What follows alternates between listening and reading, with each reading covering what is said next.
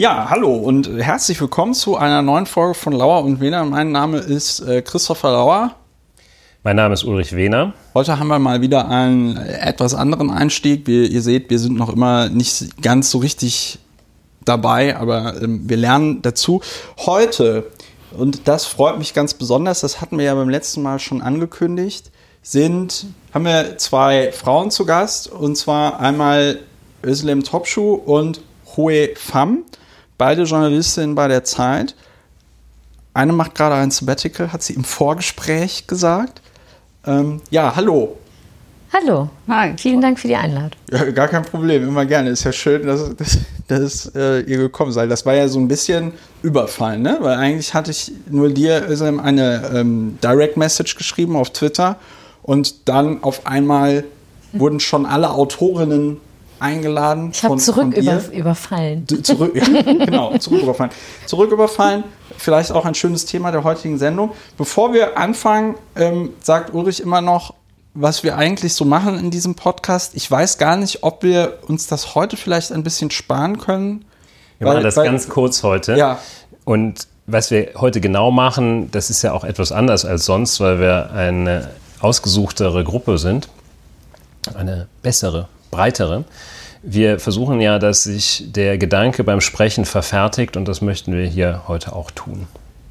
Der Grund, warum ich Özlem Topschuh angeschrieben hatte, war, ihr hattet damals zusammen mit äh, hier Hue und Alice Botha, die leider nicht da sein kann, ein Buch geschrieben, ihr neuen Deutschen. Und darum, äh, wir neuen Deutschen. Wir neuen Deutschen. Und da, in dem Buch geht es um etwas, was wir in diesem Podcast schon extrem häufig thematisiert haben, nämlich zum Beispiel, wenn wir über Mesut Özil gesprochen haben oder über Kopftuchverbote oder warum Allmanns so sind, wie sie halt sind. Halt dieses Thema, wie diese Gesellschaft mit Leuten umgeht, die als anders wahrgenommen werden, so formuliere ich es mal, weil ihr seid ja auch hier geboren, aufgewachsen. Ihr habt darüber ein Buch geschrieben. Vielleicht machen wir so den Einstieg, dass ihr einfach mal ein bisschen erzählt. Das Buch ist von 2012. Ist jetzt schon sieben Jahre her. Ich spoilere jetzt ein bisschen. Im Vorgespräch ist uns aufgefallen, dass die Themen, dass sie so richtig anscheinend nichts getan hat. Aber das ist vielleicht ein bisschen zu viel Vorwegnahme. Äh, schießt los. Was habt ihr gemacht? Was war eure Motivation? Und ja, vielleicht finden wir so einen ganz guten Einstieg. Ähm, also wir haben das Buch äh, damals ähm, zu dritt geschrieben, weil es eine Sarrazin-Debatte gab. Und wir das Gefühl hatten, ähm, es reden immer nur andere über Leute wie uns und die tun uns in so eine kleine Schublade rein und alle sind gleich äh, und alle sind wahrscheinlich kriminell und ungebildet oder so ähm, und eine Bedrohung für dieses Land. Und wir sind aber hier aufgewachsen ähm, oder in verschiedenen, auf verschiedene Arten hier aufgewachsen und hatten aber das Gefühl, äh, wir sind ja Teil von diesem Land. Und deswegen haben wir auch dieses Buch Wir Neuen Deutschen genannt.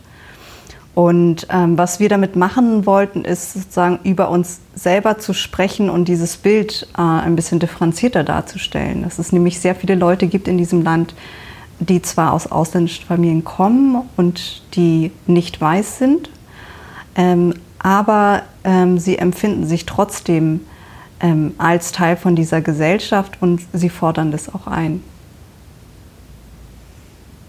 Ja, also genau so war es. Ähm, erschwerend hinzu kam damals, dass ähm, ich zum Beispiel diejenige äh von uns war, die sich mit dieser der sogenannten Sarrazin-Debatte auch beruflich journalistisch aus, äh, auseinandersetzen musste. Zum Beispiel ähm, natürlich in Form von Artikeln, ähm, aber auch in Form mehrerer Interviews mit, äh, mit Herrn Sarrazin. Und es war immer so ein bisschen so, äh, also ambivalentes Gefühl zwischen, äh, es nervt mich jetzt total persönlich, äh, berührt mich auch sehr, was in diesem Buch steht und was für Thesen dort vertreten werden. In Sarazins Buch. In Sarazins Buch. Ähm, und gleichzeitig äh, natürlich so die Standards und Werte, die mein Berufsstand so ähm, mir vorgeben, zu Recht ähm, einzuhalten.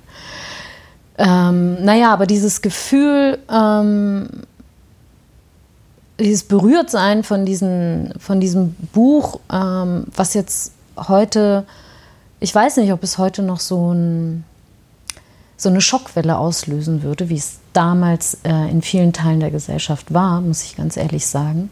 Ich persönlich bin da unsicher, weil vieles von dem, was der damals gesagt hat, geschrieben hat, heute eigentlich in vielen Debatten ganz selbstverständlich gesagt wird. Und ja. immer mit so einem Link, ähm, man wird das ja wohl noch sagen dürfen, oder das sind doch wissenschaftliche Erkenntnisse ja. äh, und so. Ähm, naja, und im Nachklapp dieser, und wie ich es damals empfunden habe und auch selber recherchiert habe, war, dass ähm, durch die Reaktion der Mehrheitsgesellschaft, die jetzt nicht in der Empfindung vieler, äh, die so sind wie wir, ähm, nicht gerade sehr solidarisch war der Minderheit gegenüber. Eher so eine bisschen so eine abwartende Haltung. Vielleicht hat er ja recht. Ja, ist doch so. Wird man ja, ja. wohl nochmal sagen dürfen. Ja, genau ähm, haben viele den, den nochmal anders äh, dem Land den Rücken gekehrt. Und teilweise galt es für mich auch. F äh, viel, viele, wir sind jetzt schon in diesem, Hohe sagte vorhin, Leute wie uns, wir sind jetzt schon direkt in diesem ja. Wir und die Ding drin. Finde ich vollkommen in Ordnung, weil irgendwie muss man auch gemacht, ja. Ne? und uns aber das auch wieder in Frage gestellt. Also dieses, entschuldige. Nee, gar kein Problem. Dieses Wir und ihr haben wir selber, also den Graben vertieft, um Dinge zu erklären oder Ne? Mir, mir ist es nur wichtig, dass die Hörerinnen und Hörer Nein. und auch vor allem ich ähm, verstehe, was du damit meinst, wenn du sagst, wir haben dem Land den Rücken gekehrt, dann meinst du Leute, die eigentlich, die mir fällt jetzt aus Ermangelung, dass ich eine ordentliche Sprache dafür hätte, die eigentlich hier in Deutschland aufgewachsen sind, sich als Deutsche empfinden, aber dann von den anderen halt eben als Ausländer behandelt werden. Die, solche Leute. Kinder von Einwanderern. Ja also die neuen Deutschen. Die neuen Ist der Deutschen. Begriff weiterhin aktuell? Ich denke schon, der war auch schon vor unserem Buch ähm, äh, aktuell. Also ähm, war nicht unsere Erfindung lang. also äh, wir beschreiben das auch im Buch. Ähm, so sehr von uns sehr geschätzte Leute wie Naika Forutan zum Beispiel haben den auch schon wissenschaftlich geprägt und ähm, den gab es schon, den Begriff. Und wir haben ihn quasi uns genommen und äh, ihn ähm, auf, auf unsere Biografien oder unseren Zugang zu dem Thema ähm, ähm, ja, drüber, ge, drüber gestülpt ne? und versucht Dinge zu erklären, wie wir sie sehen. Weil unser Ausgangspunkt war, alle, alle äh, sagen, ja, irgendwie, ihr arbeitet bei der, oder haben damals gesagt, ihr arbeitet bei der Zeit und ihr seid irgendwie so angekommen. Ähm, ihr habt doch gar kein Problem mehr irgendwie so damit. Und wir haben eben mit dem Buch sagen wollen, nee, nee, das kommt nicht drauf an, ob jemand. Ist das dieses, mhm. ist das dieses Motiv, jetzt seid doch auch mal ein bisschen dankbar? Was man möglicherweise auch Frauen gegenüber so bringt, wenn es um dieses Thema Emanzipation und Frauenrechte und so geht, dass man sagt, ihr dürft doch jetzt, ihr müsst nicht mehr jeden Abend kochen. Ihr könnt doch schon wählen. Ihr könnt doch auch schon wählen. Jetzt seid doch mal ein bisschen dankbar. Ihr, ihr arbeitet doch bei der Zeit. War es sowas? Naja, also. Oh ich, also ich persönlich höre und empfinde manchmal so eine, so eine Attitude, ja, durchaus. Und dann versuche ich mich natürlich auch immer zu hinterfragen, kommt das jetzt aus dir selber, aus so einem Kanacken-Minderwertigkeitskomplex, den du nie los wirst? Oder ist das tatsächlich etwas, was auch da ist? Also bei Reaktionen von äh, Leuten, die eher der Mehrheitsgesellschaft angehören. Jetzt ist doch auch mal gut, ne? Wir müssen doch jetzt nicht immer darüber sprechen, dass ihr jetzt anders seid. Ja. Ich glaube, es ist auf jeden Fall da. Ich glaube, das ist da. Ich glaube, dass die Erwartung. Ihr dürft jetzt mitspielen. Da. da, da ist, dass man dankbar sein, man soll dankbar sein, dass du jetzt auch die haben die, du sitzt an diesem Tisch und dann wurde dir der Stuhl dahin gerückt und du darfst auch mal was sagen und deinem Redebeitrag wird auch zugehört. Und dann wird aber ein anderer Redebeitrag der entscheidende sein. Aber es war nett, dass du auch mal was gesagt hast. Ich glaube, dass diese Einstellung schon bei vielen da ist. Und das bezieht sich äh, glaube ich, nicht nur auf sozusagen Leute, die ähm, Einwanderer sind der zweiten Generation, sondern es gibt es manchmal, es gibt dieses Gefälle, glaube ich, in ganz vielen Machtsituationen auch zum Teil zwischen Älteren oder Jüngeren oder eben tatsächlich auch Männern und Frauen. Also ich, ich glaube, dass das etwas ist, was viele Leute kennen, dieses Gefühl einerseits, sich ähm, beweisen zu müssen, ähm, weil man nicht dazugehört, weil man nicht per se so ist wie die anderen. Und dann auch von der anderen Seite vielleicht auch manchmal aus Unbeholfenheit, manchmal vielleicht auch mhm. aus einem schon aus einem guten Willen heraus, dass man auch irgendwie, dass sie sich vielleicht auch eine Reaktion er, er, erhoffen, schon so eine gewisse Dankbarkeit. Wir haben, wir haben es doch, wir haben euch doch aufgenommen, obwohl ihr anders seid. Dazu fällt mir gerade ein Beispiel ein. Also mm, ich, äh, ich habe mich ja auch lange mit diesem Thema äh, journalistisch befasst, Integration und so. Und ähm, früher, mh, mm, als es noch, ich meine, jetzt gibt es wenig Journalisten mit äh, Migrationshintergrund. Früher, als ich Kind war, gab es fast eigentlich, sprich niemanden, gar, gar niemanden, der in dem Bereich gearbeitet hat. Ähm, damals haben sozusagen die, die Deutschen über die Ausländer geschrieben. Ähm, es gab so Spiegeltitel aus den 70ern, Hilfe, die Türken kommen und so, das stand auf dem Cover. Die Türken kommen. Naja, Rette sich wer kann. In den 90ern gab es doch noch ähm, Das Boot das ist Boot voll. Ist voll. Ne? Klar, gab es auch. Jetzt ist es so, jetzt gibt es einige ähm, Vertreter und jetzt, was, also was ich mir ganz oft anhören musste, war, musst du das jetzt eigentlich machen, weil du Türkin bist? Musst du über dieses Thema schreiben, weil du Türkin bist? Also da schwingt so viel, also so viel auf so vielen Ebenen mit irgendwie ähm, äh, zum Beispiel dass ich mir natürlich gar nicht aussuchen kann, was ich, was ich machen möchte. Es kann ja gar nicht sein, dass man freiwillig über so einen Scheiß arbeitet. Es muss irgendwie, alles muss irgendwie mit meiner Identität zusammenhängen. Ähm, das, also jemand, der, ein Kollege, der Fachmann für Finanz, für Finanzpolitik ist, muss sich sicher nicht anhören. Musst du das jetzt eigentlich machen, weil du keine Ahnung. Ein weißer heterosexueller ein weißer Mann, Mann bist und alles weiß. genau. So. Was, mich, was, was ich gerade, äh, welcher Satz mir nicht aus dem Kopf geht, ist, was du ganz am Anfang jetzt gesagt hattest, mit dem das war eine Reaktion auf Thilo Sacherziehen. Und ich mich gefragt habe, hätte es also dieses Buch gar nicht gegeben, wenn es dieses Sarrazin-Buch nicht gegeben hätte? Also war das mehr, also das ist jetzt, äh, das soll jetzt kein, wie soll ich, wie, also ich meine das jetzt nicht, ähm, das soll jetzt nicht gemein sein, sondern das ist jetzt mehr so eine Kritik an diesem dann möglicherweise auch Verlagssystem oder ein weiteres schönes Beispiel daran, dass sich das halt überall auf allen Ebenen irgendwie reproduziert. Also dass ein Verlag nicht von sich aus darauf kommt zu sagen, oh, es gibt hier eine Gruppe, ich meine, ihr habt dann Statistiken dazu, wie viele neuen Deutschen gibt es denn? Mhm.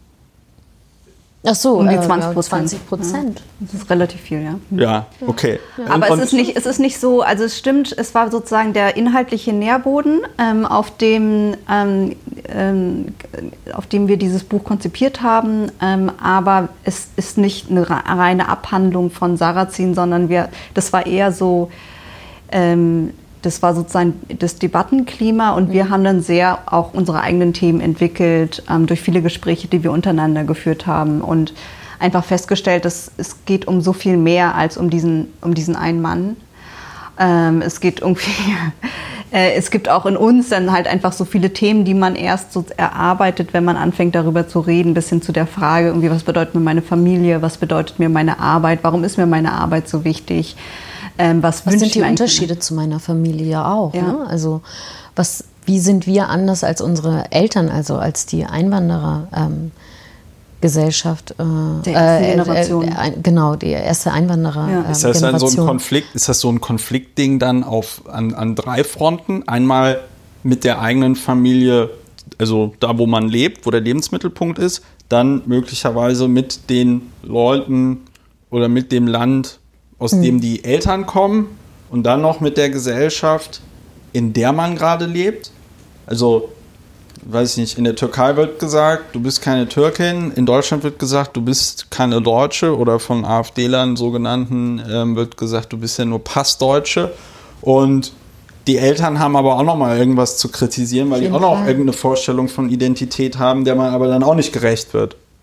Richtig, so in der Art? Muss ich mir das so vorstellen? Also ich hätte, Auf jeden Fall. Also äh, ähm, das versuch, versuchen wir eigentlich auch zu beschreiben. Ne? Also ja. die ähm, mh, mm, auch was unsere Eltern zum Beispiel als ähm, Diskriminierung empfunden haben oder wie wir festgestellt haben, eigentlich gar nicht empfunden haben. Zum Beispiel?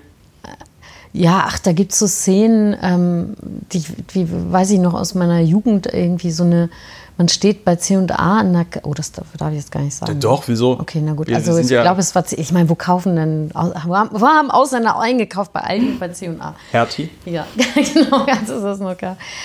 Und so Behandlung an der Kasse und wenn, wenn das Geld noch nicht stimmte und dann hat meine Mutter das Deutsch nicht verstanden und äh, als kleiner Butcher stehst du da dabei und denkst, irgendwas ist jetzt hier komisch. Also die, diese unhöfliche Art und das Duzen deiner Mutter und so. Aber du verstehst es noch nicht ganz. Was da jetzt gerade geht. Was da jetzt gerade abgeht, genau. Aber was ich verstanden habe, meine, meine Eltern haben ganz viele Situationen überhaupt nicht als Diskriminierung empfunden, die ich absolut als, äh, aus, äh, als diskriminierend und ausgrenzend empfunden hätte, weil aus einem ganz paradoxen Grund, weil ich Deutschland eher als mein Land, in dem ich meinen Lebensmittelpunkt habe, sehe, während meine Eltern das nicht tun. Die waren und sozusagen ohnehin habe. nicht dabei, oder hm? war das so die Überlegung der Eltern, dass die ohnehin gar nicht dazugehörten? Genau, ja. genau. Und aus dem Grund, so, wer weiß, wie lange wir noch hier sind, vielleicht gehen wir nochmal zurück. Wir sind ja nicht von denen, also so ist aber wir haben einen ganz anderen Anspruch an dieses Land. Ob wir uns jetzt nun als Deutsche oder deutsche Staatsbürger definieren, da gibt es natürlich auch nicht dieses konstruierte Wir. Es ist eine sehr individuelle ähm, Betrachtung. Ja? Also ich würde auch vielleicht eher sagen, es variiert leider auch ein bisschen von Laune zu Laune, von Diskurs zu Diskurs. Äh, also am ehesten würde ich mich als deutsche Staatsbürgerin, als Staatsbürgerin dieses Landes begreifen. Ähm, und äh, das haben viele Eltern aus der Elterngeneration nicht getan. Sind äh, deine Eltern zählen ja noch zu dem Begriff, was immer das ist, Gastarbeiter. Genau. Ist das, sind die, die sind angeworben worden sozusagen. Genau, genau. Mussten dann äh, einen Check machen. Äh, ja, genau, mit Urintest und äh, Zahn, mit, ja, ja, und Zahn, so Betrachtung Viehmarktmäßig ja. mal gucken, ob da wenigstens da so zwei Drittel aller Zähne da sind. Ja, und ob die krank sind, ob Krankheiten vorliegen. Ne? Und Gastarbeiter ist ein Begriff, äh, ich weiß gar nicht, ob der in irgendwelchen anderen Sprachräumen eine Übersetzung gefunden hat. Äh, das gibt ja diesen etwas äh, spontiartigen Spruch, dass man sagt, Deutschland, das sind die einzigen, die ihre Gäste arbeiten lassen. Und Gast und Arbeiter ist ein gewisser Widerspruch. Also aus diesem Begriff Gastarbeiter kann man ja sicherlich äh, vieles ableiten, könnte man wahrscheinlich auch einen Podcast darüber machen, was ein mhm. Gastarbeiter ist. Was mich aber jetzt konkret interessieren würde, ist, ob sich deine Eltern selbst als Gastarbeiter bezeichnet haben, ob denen der Begriff bekannt war. Der Begriff war bekannt, aber meine Eltern haben immer gesagt, sie sind Arbeiter. Die haben sich eher so zur Arbeiterklasse gehörig ähm, gefühlt.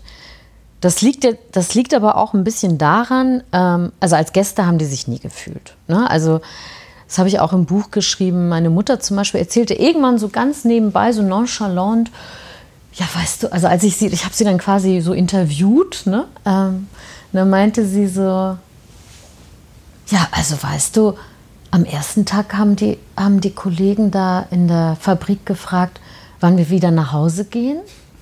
Und am letzten, an meinem letzten Tag haben sie mich das auch gefragt. Aber sie hat das gar nicht so als bösartig oder so empfunden, ne? Also, sondern ja klar, natürlich fragt man, wann gehst du wieder in deine Heimat zurück? Während ich so irgendwie so einen Hals bekam dabei, für sie war das nichts Schlimmes, ne? Aber ich, für mich war das sehr bezeichnend. Gibt es, das habe ich mich jetzt gerade gefragt, ähm, Oh, jetzt muss ich auch aufpassen, wie ich das formuliere, ohne dass hier gleich ähm, Stühle geschmissen werden oder so. Nein, ähm, es, es, geht ja, es geht ja viel ums Aussehen. Ähm, das dann irgendwie definiert, dass man als anders irgendwie wahrgenommen wird. Gibt es denn da einen Unterschied zwischen als, äh, weiß ich nicht, türkisch, arabischstämmig wahrgenommenen ähm, neuen Deutschen und äh, asiatisch irgendwie wahrgenommenen? Oder ist das alles genau dasselbe? Weiß ich nicht. Haben Sie andere, äh, hast du andere Vorurteile erlebt oder ist es strukturell dasselbe? Also habe ich mich jetzt gerade gefragt, weil zum Beispiel, was ich sehr bemerkenswert finde, Beispiel Berlin. Es gibt in Berlin eine sehr große vietnamesische Community, eine koreanische Community, eine ähm, chinesische Community. Das habe ich hier in diesem Podcast auch ähm, erwähnt, als ich aus China zurückkam und hier an der TU eine chinesische Doktorandin äh, nicht wissenschaftlich betreut habe, aber ich war so quasi der Kontakt, wenn es mal irgendwie ein Problem gibt hier, dann melde dich bei dem, dann kann der dir irgendwie helfen mit so Zeug. Ja? Und deren Mutter kam mal dann für drei Monate nach Deutschland. Und ich sagte so, oh, spricht die irgendwie Englisch oder Deutsch? Und sie so, nö, nö, aber in Berlin gibt es alles kommst du alles ähm, in, auf, auf Mandarin irgendwie klar. Ja? Und in der öffentlichen Debatte, Stichwort Tilo Sarrazin, sind es halt vor allen Dingen äh, Muslime, Türken, Araber. Und ich glaube, niemand käme auf die Idee zu sagen, oh, wir haben eine schlimme Parallelgesellschaft mit diesem äh, Dong Xuan Center, ich spreche es wahrscheinlich falsch aus, in Berlin, äh, da in Lichtenberg, ja, ähm, wo man dann ja auch sagen könnte, hm, Parallelgesellschaft, was auch immer, aber da wird es dann irgendwie so exotisiert. Warum gibt es diesen Unterschied zwischen als asiatisch dann wahrgenommenen Menschen und als, ich nenne es mal, muslimisch wahrgenommenen Menschen?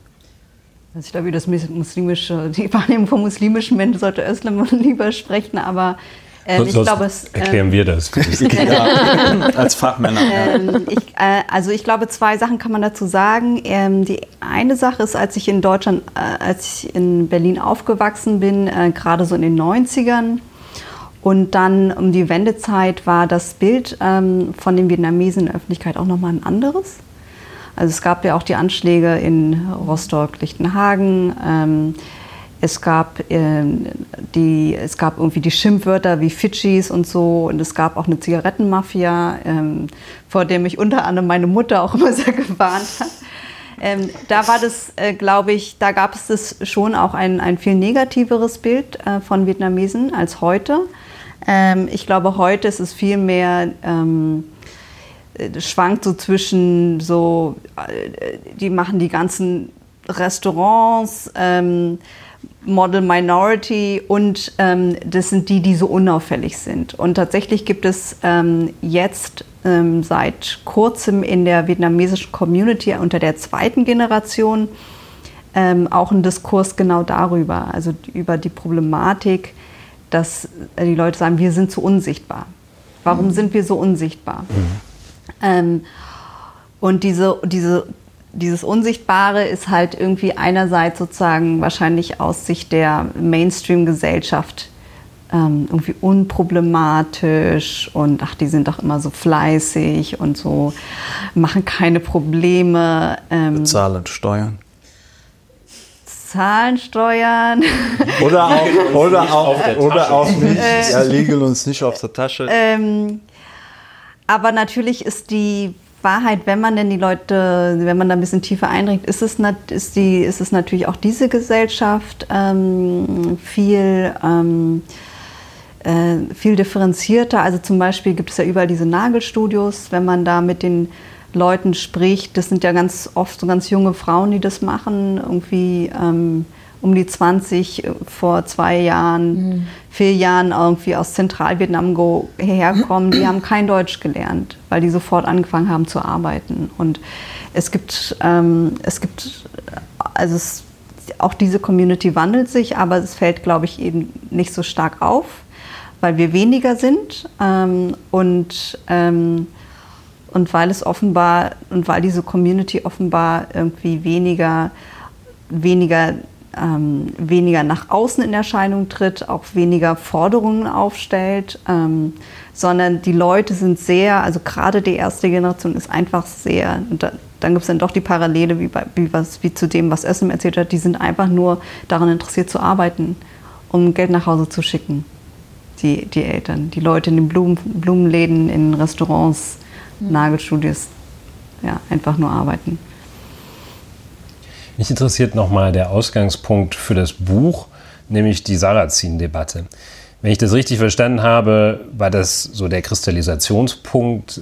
Und wenn ich es weiter richtig verstanden habe, hat diese Debatte bestimmte Gefühle ausgelöst. Ein, war damit ein Gefühl verbunden, ich vermute ein Gefühl der Nicht-Dazugehörigkeit, der Ausgrenzung, so ungefähr. Wenn ich das ansatzweise richtig verstanden habe, würde ich mich ist weiter meine Vorstellung, dass das ja auch weitergegangen ist. Die Sarazin-Debatte hat ja nicht geendet und die Thematik war damit vom Tisch und man hat gesagt, da gab es Sarazin, der hat zwar da irgendwie ein bisschen komisches Zeug erzählt, aber das ist jetzt auch gut, ist weg. Gibt es diese Sarazin-Gefühle laufend und woran entzünden sie sich? Ist das dasselbe Gefühl, wenn Horst Seehofer Ankerzentren einrichten möchte? Ist das äh, die will er ja nicht für die zweite Generation einrichten, aber ich, finde, das, ich könnte mir vorstellen, das Gefühl löst es auch aus. Gibt es mhm. weitere Sarrazin-Debattenmomente im Laufe der Jahre? Ich würde sagen, immer wieder. Also ähm, wir kriegen ja alle mit, wie die, diese Diskurse laufen. Ne? Also es ist so wie so eine Wellenbewegung eigentlich. Ähm, wir haben uns irgendwann zwischendurch mal äh, ausgetauscht, als die ähm, 2015 äh, in dem berühmten Herbst, äh, wo, wo Deutschland seine Schicksalsherbst. Schicksalsherbst. Als der Rechtsstaat genau, den Bach runtergegangen Kontrolle ist. verloren hat und genau. Ähm, und da war so eine Zeit, also ein Moment, wo, glaube ich, jeder, jede von uns drei Autorinnen kurzzeitig so, so eine leichte Entfremdung oder ich kann nur für mich selber sprechen, aber ich dachte, wow, irgendwie ist, ist das alles noch so wie in unserem Buch? Also dieser Moment, wo ähm, dieser Human für mich tief, immer noch ähm, tiefgreifend humanitäre Entscheidung und ähm, zu sehen, ich war da äh, lustigerweise gerade im Sabbatical äh, und in der Türkei, wollte so eine Auszeit vom Journalismus nehmen und habe da das aber nicht geschafft, jedenfalls. also, mehr geschrieben als noch mehr. naja, ich habe das sozusagen aus der Türkei äh, beobachtet, was in Europa gerade passiert. Und natürlich, ich meine, die Geflüchteten gab es ja in, in der Türkei auch. Also ich meine, das Land ist ja, hat ja sehr, sehr viele Flüchtlinge aufgenommen.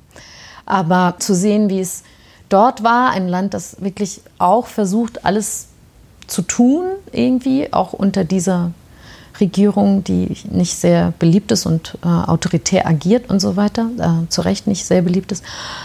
Und dann in Deutschland, ähm, wo so viele Menschen ähm, geholfen haben und äh, ja, ihre Wochenenden darauf ähm, verwendet haben, das alles, äh, also den Menschen in Not zu helfen und, und so. Ähm, das war so ein Moment, wo ich dachte, wow, irgendwie, das ist, hätte ich so nicht erwartet. Und irgendwie ähm, habe ich mich, äh, hat es mir wirklich sehr, sehr gutes Gefühl gegeben. Und ähm, ich habe mich äh, so richtig mit Deutschland identifiziert. So das erste Mal so richtig. Hm, das stimmt. Das Hat nicht lange gehalten. Ich wollte es gerade sagen, ja. war, die war, die Enttäuschung danach dann ja. Also, Entschuldigung. Also ich war immer sehr, ich dachte, das liegt an der Distanz, dass ich im Ausland war, dass ich immer so ein bisschen vorsichtig mir das angeguckt habe, aber mit einer inneren Freude. Ähm, aber ja, klar, also die, die, natürlich muss man immer auch schauen, vieles ist schiefgegangen und Leute sind zu Recht auch enttäuscht und es gab einen großen Anschlag äh, in, in Berlin ähm, man darf das nicht unterschätzen. Es muss natürlich auch, müssen darüber sprechen. Ähm, und ähm, so einigermaßen die Gesellschaft ist einigermaßen, also finde ich, verantwortungsvoll mit diesem Anschlag auch umgegangen und hat sich quasi Trauer verweigert, muss man schon sagen. Hier in Berlin der Anschlag, ähm, auch ganz merkwürdig. Ähm, aber um nochmal ganz kurz auf, den, auf, diese Verläufe, diese wellenartigen mhm. Diskursverläufe zurückzukommen, jetzt ist im Moment, also ich be beschäftige mich also journalistisch nicht mehr sehr viel damit, aber jetzt denke ich, hoch schon wieder Kopftuchdebatte. Und jetzt blinkt wieder ähm, die neue CDU-Vorsitzende rechts. Ich kann mir das politisch-strategisch erklären, warum sie das macht, aber ich denke mir einfach, diese, also ich persönlich jetzt, äh, ich spreche da nicht als Journalistin, aber persönlich denke ich mir, diese, diese, dieser Kopftuchfetisch.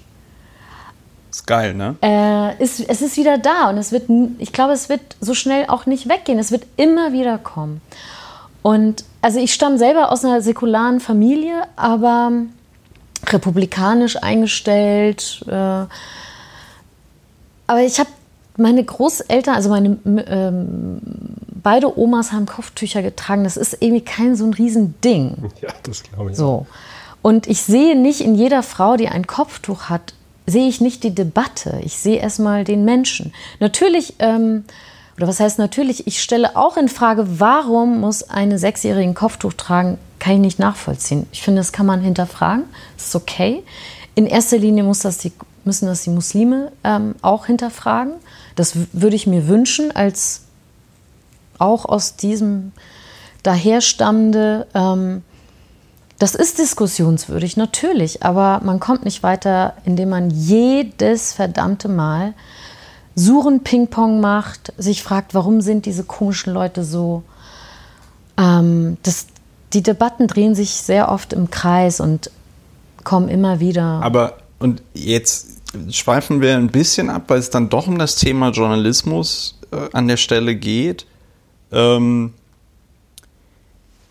was du gerade gesagt hast, ist ja total nachvollziehbar und ähm, es ist auf der rechtlichen Ebene mhm. auch irgendwie ziemlich klar. Da ist das Thema Kopftuch in Deutschland zumindest ziemlich vom Bundesverfassungsgericht halt irgendwie geregelt, darfst du tragen. Dann gibt es so komische Geschichten wie jetzt zum Beispiel auch an der Uni Kiel, wo sie dieser einen Studentin verboten haben, einen Hijab äh, äh, zu tragen oder so. Ähm, aber. Nikab, es war ein Gesichtsschleier. Was habe ich gesagt? Hijab, ja, nie, mhm. so. Ja, ja, also, äh, nochmal also nie, genau, Nikab-Verbot, also auch, äh, wir haben drüber gepodcastet, auch irgendwie mhm. vollkommen absurd. Ähm, das wäre dann aber jetzt tatsächlich meine Frage dann an die beiden Journalistinnen, die vor mir ähm, sitzen warum wird sich denn dann noch an solchen Debatten beteiligt? Also ich meine,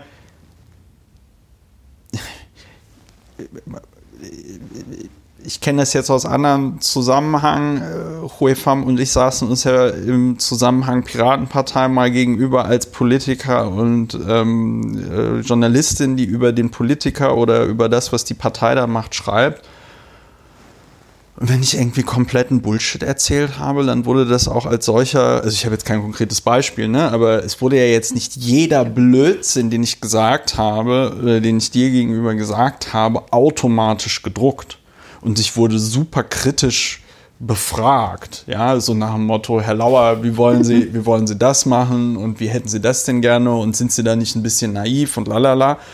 Warum kann man denn dann nicht mit aller Entschiedenheit, Entschuldigung, das ist jetzt vielleicht so eine Fangfrage, das ist vielleicht ein bisschen naiv, wenn man in diesen Zusammenhängen ist, ist es natürlich anders. Warum kann man denn dann nicht sagen, ey, sorry, aber Kopftuchdebatte, da können wir uns mal wieder im Jahr 2030 oder so das nächste Mal dran beteiligen, aber jetzt nochmal zum 95. Mal, nachdem irgendwie alles geklärt ist und man, also selbst wenn jetzt der Bundestag ein Kopftuchverbot beschließen wollen würde, es würde gar nicht gehen, es würde vom Verfassungsgericht kassiert werden. Also ähm, warum? Warum das Ganze? Warum gibt es dann trotzdem diese Debatten in den Medien? Ich glaube, dass ähm, seit 2016, aber auch in Deutschland ähm, seit dem Einzug der AfD in den Bundestag gibt es eine sehr tiefe Verunsicherung der Politik ähm, darüber im Grunde, ob wir in Anführungsstrichen die Menschen mit ihren Ängsten wieder in Anführungsstrichen ernst genug nehmen. Wieder Anführungsstrichen. ja,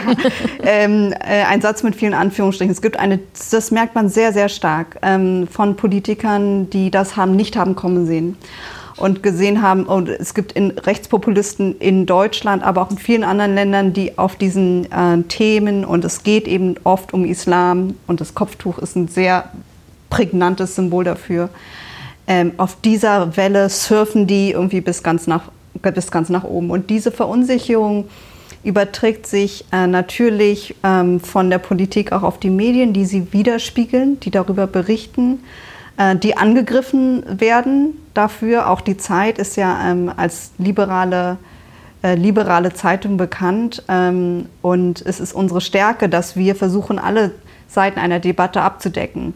Aber ähm, auch äh, da, es gibt einfach die Sorge, die, es gibt dann irgendwie unter Journalisten, glaube ich, auch die Sorge, auch eine Debatte, die es ähm, bei uns gegeben hat, haben, wann haben wir zu einseitig berichtet? Haben wir in Anführungsstrichen wieder diese Leute da draußen nicht gut, nicht genug ähm, gesehen, weil wir halt anders sind als die? Und ich glaube, das scheint mir, für mich persönlich, ähm, scheint das ein Grund zu sein, warum wir immer wieder über Themen reden, über die wir schon so oft geredet haben. Und wo man eigentlich denkt, das ist doch eigentlich, es gibt ihm gar nichts Neues hinzuzufügen, weil wir sind ja schon zum Let beim letzten Mal irgendwie zu keiner vernünftigen Konklusion gekommen.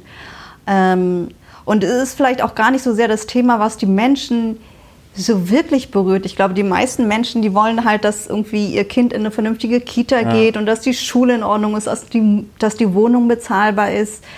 Ähm, solche, solche, solche Sachen, glaube ich, die berühren viele Menschen. Aber trotzdem verfangen wir uns immer in, in Debatten, die von Rechtspopulisten angestoßen werden. Und die AfD ist sehr erfolgreich darin, die Debatten zu besetzen.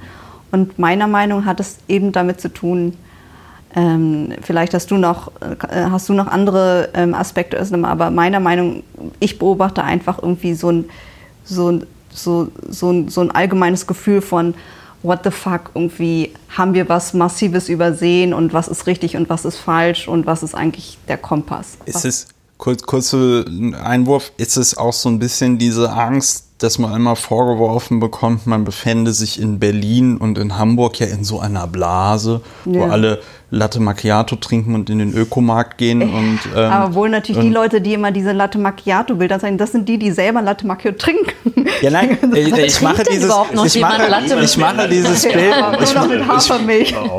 Jetzt, so, jetzt endlich haben wir mal ein kontroverses. Das mal gesagt aber Endlich, das darf man ja gar nicht mehr sagen. Nein, aber das ist mir nur, das ist mir nur wichtig. Ich mache mir das ja nicht zu eigen, aber dieses Verunsicherungsding und dieses Angstding bemerke ich auch. Ähm, ich frage mich halt nur, woher das kommt.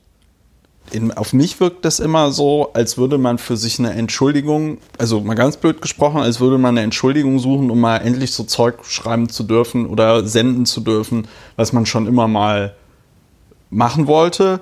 Den Eindruck hatte ich insbesondere äh, beim berühmten Silvester in Köln äh, 2015. Das, äh, also 15 zu, nee, war das 16 zu 17? Das war 16 zu 17, ne? Ja, Dieses, das berühmte Silvester in Köln, wo ich gedacht, wo ich für mich nochmal das Gefühl hatte, okay, hier bricht gerade ein Damm. Ja, da sind nochmal alle, da kommt jetzt nochmal das volle Ressentiment irgendwie raus und äh, wir waren irgendwie zu tolerant, wir waren zu nett. Ähm, ich schweife gerade ein bisschen mhm. ab. Die Frage war, das war auf jeden Fall so ein Wendepunkt. Ja. Aber sind es tatsächliche Wendepunkte oder, um auf das, was Rui gesagt hat, zurückzukommen, mhm. oder ist es, konstruieren sich da Leute äh, irgendwelche Dinge, um dann Dinge zu tun, die sie eh vielleicht schon mal immer tun wollten? Oder sind sie zu sehr verunsichert? Vielleicht ist es eine Mischung. Äh, also ich kann jetzt kann nicht in die Köpfe der Leute gucken. Also teilweise ist es sicher auch Ideologie. Ähm, es ist die, die Abwehrhaltung gegen das andere, die anderen, die man, egal was passiert, einfach nicht da haben will.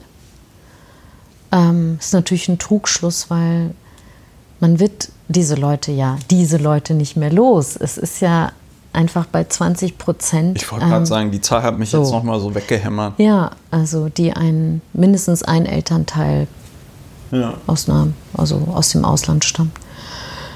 Ähm, dann glaube ich habe ich immer so in den Debatten so das Gefühl, dass jeder so ein bisschen Angst hat, ähm, ihm könnte vorgeworfen werden, er würde irgendwas Unbequemes äh, verschweigen oder er möchte so un, unbequeme oder so, so Igitt-Themen irgendwie nicht anfassen aus Angst. Ähm, oder man versucht irgendwie äh, Rechtspopulisten einzuholen, recht, manchmal auch rechts zu überholen, damit einem nicht vorgeworfen wird, man wäre irgendwie Multikulti gegenüber naiv. Also so diese ganzen Figuren, äh, die in den Debatten herumschwirren, äh, auch schon seit Jahren. Äh, mir kommt es manchmal so vor, weil sich das immer wiederholt, äh, manchmal so, also natürlich, klar, man muss sagen, erstmal gibt es natürlich auch Dinge, über die man reden muss, immer noch reden muss. Ich weiß auch gar nicht, ob das so, vielleicht weißt du das, ob das juristisch schon alles so ganz geregelt ist, Was wie denn? der Staat mit, Alles noch nicht. mit allen, die etwas anders sind, äh, umzugehen hat. Also so zum Beispiel bekopftuchte, ähm, keine Ahnung, irgendwie äh, Polizistinnen haben wir jetzt noch nicht zum Beispiel, aber wie das dann wäre oder so, geht nicht. Geht, finde, das keine ist ein- Ahnung. Ich finde, das ist ein ganz wichtiger Punkt, den du auch schon hast anklingen lassen, Christopher, im Zusammenhang mit der Kopftuchfrage. Die Kopftuchfrage ist rechtlich bis auf vielleicht kleinste exotische Fälle geklärt. Das hat man auch jetzt gesehen, als ja in der Woche, bevor es in Österreich richtig losgegangen ist, zwei Tage vorher hatten die ja noch das Kopftuchverbot für Kindergärten Ja, beschlossen. Das war ein Randbereich. Da hat dann in Deutschland die Frau Wittmann-Mauns, die ja den Titel Integrationsbeauftragte trägt, hat gesagt, dass sie das ihrerseits absurd findet und so versucht, in die Debatte reinzugeben, dass man doch in Deutschland auch überlegt, ob ein Kopftuchverbot für Grundschüler oder Kindergartenkinder nicht angedacht werden sollte. Das ist so wahrscheinlich noch so einer der unbearbeiteten Bereiche des Bundesverfassungsgerichts, weil auf diese Idee wirklich noch keiner gekommen ist, da jetzt die Problematik zu sehen. So Kita-Kinder gibt. mit Das Kopftüchern, halt weil es die einfach Genau nicht wie gibt. beim Burka-Verbot. Aber ansonsten Für ist drei Burka-Trägerinnen. Ich fühle mich durch es. diese Leute sehr bedroht. Es wäre Und noch mal, ansonsten, ja. sehr ganz kurz zu Ende. Entschuldigung. Ähm, anson ansonsten ist dieses Thema Kopftuch durch. Da hat man einen ganzen Werkzeugkasten. Ja, ja, sicher. Das ist für mich ja, gleichbedeutend. ja. Scherz. nee, aber es ist zumindest da ist Klarheit. Das ist so da schön. Ist, da ist äh. Klarheit. Ne? Deshalb darf diese Debatte auch äh, juristisch gibt es die nicht mehr. Da hat man einen ganzen Werkzeugkasten voll, den hat das Bundesverfassungsgericht schön voll gemacht. Diese Werkzeuge holt man raus, wenn wieder einer kommt, ob man jetzt nicht vielleicht auch zu Hause kein Kopftuch mehr tragen darf, holt man diese Werkzeuge raus. Da, das Verbot bringt es nicht, ne? geht nicht. Äh, Burka da nimmt man den Werkzeugkasten äh, raus, Religionsfreiheit, äh, Gleichberechtigung, schraubt es zusammen, hat man ein klares Ergebnis. Und äh, so ist es bei vielen Dingen, glaube ich, dass die einfach schon durch sind. Und äh, dass man gesagt, juristisch durch heißt nicht, dass sie gesellschaftlich durch sind. So, diese Illusion mache ich mir nicht, aber es ist teilweise schon sehr hilfreich, gerade wo wir jetzt ja 70 Jahre und einen Tag auch Grundgesetz äh, in Kraft haben. Spürst du es auch, ja. Ja, vor allem den einen Tag. Äh, Und ähm, ist es ja ein, eine Möglichkeit, sich da auf wirklich sehr konsolidierte Werte rückzubesinnen, sich daran zu fragen und damit vielleicht auch diese Unsicherheit, die ja gerade hier auch beschrieben worden ist, diese Unsicherheit, bin ich jetzt zu liberal oder habe ich vielleicht, habe ich vielleicht ein Problem, weil ich das Problem gar nicht habe? Habe ich vielleicht ein Problem, weil ich gar nicht verstehe, welches Problem wirklich besteht mit den bösen Migrationshintergründlern, äh, die es da gibt. Und ich verstehe das Volk gar nicht mehr, weil ich bei einer Wochenzeitschrift oder äh, in einer Kanzlei arbeite verstehe das Problem gar nicht mehr. Bin ich da vielleicht abgehoben oder arrogant? Und da kann man natürlich schon, und das ist auch so ein bisschen mein Appell als Jurist halt, da kann man schon auf ein sehr klares Instrumentarium zurückgreifen, das es nicht gesellschaftlich erledigt, aber doch einen sehr klaren Kompass bietet, wo die Richtung, wo die Reise so ungefähr hingeht.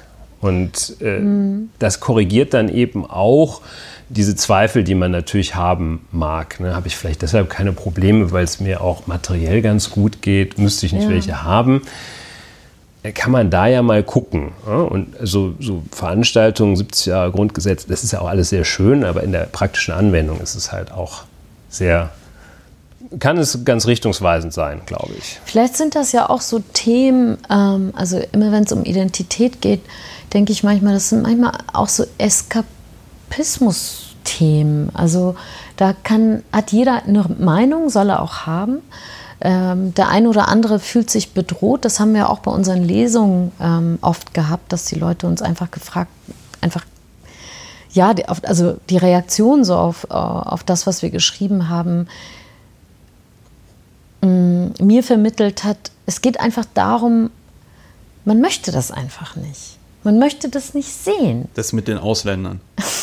Nein, ich frage jetzt nochmal nach. Das ist andere. Also es ist anders als man selbst. Ähm, es, ist eine, es ist ein anderes Lebenskonzept, meinetwegen. Also ich meine, aber dann haben wir oft gesagt, ähm, ja, aber Entschuldigung, ich, ähm, von mir unterscheidet sich das zum Beispiel auch. Also ich werde sozusagen, sagen wir mal zum Beispiel, ich bin auch einer von denen, äh, werde ich so wahrgenommen, wo ich dann denke, ja, aber guter Mann, ich finde das auch einiges davon ziemlich zum Kotzen, was diese Leute, die sie, in, die, in deren Gruppe sie mich stecken jetzt ja. im Moment, äh, finde ich auch vieles zum Kotzen, was die so machen. Oder ist auch nicht mein Lebenskonzept.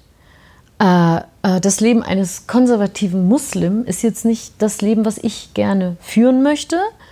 Und trotzdem als Demokratin und als Staatsbürgerin dieses Landes würde ich immer sagen, ich muss nicht dieser konservative Muslim sein, um dessen Minderheitsrechte einzufordern. Und ja. zu sagen, das ist wichtig und das macht unser, unseren Staat hier aus. So, das wäre da, wo ich gerne hin wollte.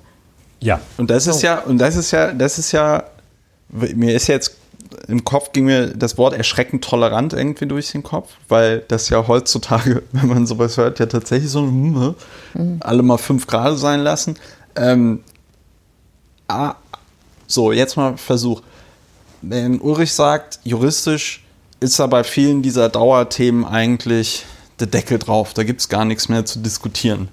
Wenn es, wenn ich das richtig verstanden habe, diese dieses Bedürfnis einiger Medien über rechte Themen zu reden, aus so einer komischen Angst daherkommt, man ist jetzt möglicherweise nicht rechts genug oder man übersieht irgendwas. Ich spitze das gerade ein bisschen zu. Aber ist es, ist es dann vielleicht, ist es dann so eine Art, so eine Art Wahn? Irgendwie, wo man nicht mehr so richtig rauskommt, wo man die ganze Zeit im Kreis irgendwie dreht und sich dann irgendwie mit beschäftigt, obwohl es überhaupt keine reale Grundlage dafür gibt? Also ich glaube, das war ein interessanter äh, Satz, den Özlem gerade gesagt hat, ne? diese, dass diese Identitätsdebatten auch was Eskapistisches haben. Weil was man ja schon sagen kann, wir haben, es gibt natürlich Probleme und es gibt auch ein großes soziales Problem. Also wir haben, ähm, die Globalisierung hat eben dazu geführt, dass sehr viele Jobs ähm, die vorher in den westlichen Ländern von Männern gemacht wurden, die nicht so, viele, nicht so viel Bildung hatten, aber viel Kraft. Diese Jobs sind ähm, nach China gewandert. Es sind, glaube ich, 20 Millionen Chinesen haben, mhm. chinesische Arbeiter haben in den letzten 20 Jahren diesen äh, internationalen ähm, Markt äh, betreten. Und äh, das, hat zu einer, das hat natürlich dazu geführt, dass eine ganz bestimmte Gruppe in, der, in unserer Gesellschaft viel härter darum kämpfen muss, was ist meine Position hier, wie, wie, was, ist mein, was ist meine Würde, ähm, wie kriege ich eine Frau, jetzt wirklich zu, auch sehr zugespitzt gesprochen. Ähm, ähm, und es gibt, es gibt ja eine. Vor allem in Ostdeutschland. In Ostdeutschland. Reales man, Problem. Re, ne? ha, absolut reales Problem, auch mit den Frauen zum Beispiel. Reales Problem ja, auch in, in, in, in, in Nordengland, ähm, wo sehr viele Leute für den Brexit gestimmt haben, im Rust Belt der USA, in Frankreich und so weiter. Es ist nicht das einzige Problem, ich will das nicht darauf verkürzen. Aber es ist ein, ein sehr, es ist, eine, es ist ein, auf einer Meta-Ebene gibt es eine große volkswirtschaftliche Verschiebung ähm, die dazu geführt hat, dass ähm, insgesamt der Welt es besser gibt. Geht, aber in den westlichen Ländern gibt es sozusagen in der, dieser sogenannten unteren Mittelschicht von Leuten, die früher auch ein, eine gute Perspektive hatten eigentlich, für die ist es schon, ist es schon eine Bedrohung geworden. So ist die Welt schon eine Bedrohung geworden. Und, ähm, und da haben sich die Gewichte verschoben. Und ich glaube, das ist, äh, das ist aber einfach nur meine ganz persönliche These. Ich kann das gar nicht, ich kann das gar nicht genau belegen, aber ähm, wir haben halt äh, zur gleichen Zeit eben die Aufwertung gehabt von Frauen. Wir haben die, äh, die Aufwertung gehabt von ähm, akademischen Berufen. Immer mehr Leute konnten studieren ähm, und so. Und das heißt, wir haben schon ähm, viele Menschen, die vernachlässigt wurden. Dieser Impuls ist irgendwie, der, der, der Impuls ist schon richtig und ähm, die haben sicherlich auch Ängste und die sind natürlich auch die, die am ehesten unter Druck stehen, wenn irgendein, irgendjemand aus Spanien kommt und sagt, irgendwie, ich gehe auch auf den Bau und mach's aber für 8 Euro und nicht 10 oder so. Ähm, aber irgendwie, wie wir die Art von Debatte führen, führt hat irgendwie mit diesen Sachen, die ich gerade beschrieben habe, irgendwie sehr wenig zu tun. Ich glaube, es gibt aber einen Zusammenhang. Ja. Der ist aber sehr, viel, sehr kompliziert. Ja, ich glaube, der ist äh, sehr kompliziert. Mein, mein Versuch ist da immer äh, laienhaft. Ich glaube, das muss man auch mal tiefenpsychologisch angehen, sozusagen. Ähm, ohne dass ich wirklich Ahnung davon hätte. Aber ähm, dieses Phänomen, das du beschreibst, das vermute ich ebenfalls, dass es das gibt, dieses abgehängt und äh, es sind ja die ländlichen abgehängten Milieus, äh, die da die größten Vorbehalte gegenüber neuen Deutschen, äh, alten Ausländern und Geflüchteten und sonst etwas haben. Ähm, dass aber ja der Zusammenhang, ich glaube, da sind wir uns auch alle einig, dass da ja überhaupt kein Zusammenhang, kein sachlicher Zusammenhang zu Menschen mit Migrationshintergrund, Geflüchteten, Flüchtenden oder ähnlichen äh, Migranten ja, besteht. Ne? also der ist ja rein Emotion. Also der exactly. ist ja, aber Emotion ist ja nicht real. Das ist aber Emotion ist natürlich, äh, wie Christopher Lauer auch sehr gut weiß, die stärkste Waffe in der Politik.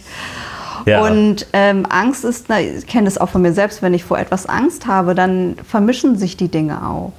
Mhm. Oder man projiziert was von dem einen zu dem anderen oder einer hat einen genervt ja, und dann ist man irgendwie von der nächsten Situation noch ich mein, angepisster. Ja, ähm, entschuldige, es, ja. Es, also diese, diese reale Abgehängtheit gibt es ja. Also ich meine, ähm, es war ja vor, dem, vor der letzten Bundestagswahl äh, eigentlich ein Riesenthema, die Schwimmbäder, die geschlossen wurden, nicht mehr gepflegt wurden, in, ich weiß nicht, in kleineren Orten. Berlin. Bibliothek oder Entschuldigung, in kleineren Orten. Aber auch überall. Aus Hamburger Sicht. Das, das die Dogma Busse, der schwarzen Null. Ja, die, die Busse, die nicht mehr in die ländlichen Gebiete fahren, wo es keine Ärzte die gibt. Deutsche Bahn. Und, und, und, und. Also ähm, es gibt ja dieses reale, ähm, also die realen Defizite, so über die äh, die Leute mit Fug und Recht abkotzen. Aber ähm, diese, diese, dieser Frust und diese, dieser Ärger und diese, ähm, diese Enttäuschung verlagert sich dann halt, also der Blick geht davon weg ähm, und verlagert sich so oft leider auf ähm, Leute, die da nicht, nicht unbedingt was dafür können. Ja, also, gar nichts dafür. Also, also, äh, also ich, wundert mich, und mich selber. dann liest man, dann liest man, äh, dann liest man halt, ähm, oder es muss einem dann, wenn man in so einer Situation ist oder in so einer Frustrationsschleife äh, ist, muss es einen ähm, noch viel äh, mehr ärgern, wenn man dann gleichzeitig diesen Anspruch immer wieder sieht und liest, so muss es einem vorkommen, so stelle ich es mir vor, von diesen Muslimen, die wieder irgendwas fordern oder diese Migranten oder so. Ähm, das, also natürlich gibt es diesen, diesen Elit, diese Elitenverächtlichung, äh, die ja für all das, für diese Misere da zuständig sind, die Politik. Und dann verlagert sich das Bild der Schwächeren auf die noch Schwächeren. So. Und darauf hat die, hat die Politik keine Antwort bekommen äh, gefunden bis jetzt so richtig. So, und da haben wir doch jetzt, da haben wir doch jetzt wirklich ein ganz, also ich bin, ich freue mich gerade total, weil wir gerade, nee, ich muss, muss das wirklich sagen, ich freue mich gerade wirklich total, weil ich deine Analyse gerade nochmal sehr gut fand und jetzt auch nochmal den, den, den, den, den, den Übergang mit, dem, mit der Konklusio, okay, die Politik tut da nichts dran, also insbesondere die Nummer mit dem Eskapismus, das mit dem Angry White Man, kann ich super natürlich nachvollziehen, weil ich ja selber einer mal war. Ne? Also wenn ich nicht, wenn ich irgendwie super angepasst und top äh, integriert in was auch immer gewesen wäre, ähm, äh, hätte ich bestimmt nicht das Bedürfnis gehabt, irgendwie da ähm, so bei der Piratenpartei zu powern, mhm. wie ich es gemacht habe. Und es ist tatsächlich witzigerweise so, dass, weiß ich auch noch genau, 2009 zurückgekommen aus, aus, aus China. Ähm, und mich beworben für so eine Stelle als wissenschaftlicher äh, Dings da, so ein 400-Euro-Job an der Uni. Und dann wurde die Frau mit derselben Qualifikation vorgezogen. Und da war ich auch super sauer. Und dann haben wir da, äh, scheiß Frauenquote. Äh, äh. Und der Witz ist, wenn ich heute da drauf gucke, denke ich mir so, ey, Kollege, mach dich mal ein bisschen locker. Das kann halt sein, dass du diese, diese Gefühle hast, aber die sind nicht besonders berechtigt. Und da, und da ist halt, das ist jetzt nochmal die Frage, die mich da an der Stelle beschäftigt, nämlich, ne, die, die Situation ist nicht besonders gut für einige, die sind da irgendwie sauer, aber muss man jede Angst, jede Wut da abholen? Also oder um jetzt nochmal den Full Circle zum Anfang machen, wenn Leute aus was für Minderheiten auch immer von der Mehrheitsgesellschaft gesagt kriegen, jetzt stell dich doch mal nicht so an, jetzt gib dich doch mal ein bisschen zufrieden mit dem, was du hast. Warum fällt es dann so schwer? Ist jetzt voll vom Thema, äh, vom Ursprungsthema weg, aber ich finde es gut. Warum, warum ist es dann so schwer, diesen Leuten zu sagen, ja, wir fühlen deinen Schmerz, da und da sind die Probleme. Aber ganz ehrlich, schalte mal irgendwie zwei Gänge runter, weil du bist witzigerweise nicht der einzige Mensch, der Probleme hat. Aus Angst. Aus Angst wovor? Vor den Reaktionen oder aus Angst, dass deine Gegenseite das Gefühl hat, er wird nicht ernst genommen. Also der ganz große Sport ist ja seit einigen Jahren, äh, die Sorgen ganz besonders ernst zu nehmen. Aber passiert das real? Ich weiß es nicht. Also es ist doch immer irgendwie so eine Verwaltung von Emotionen.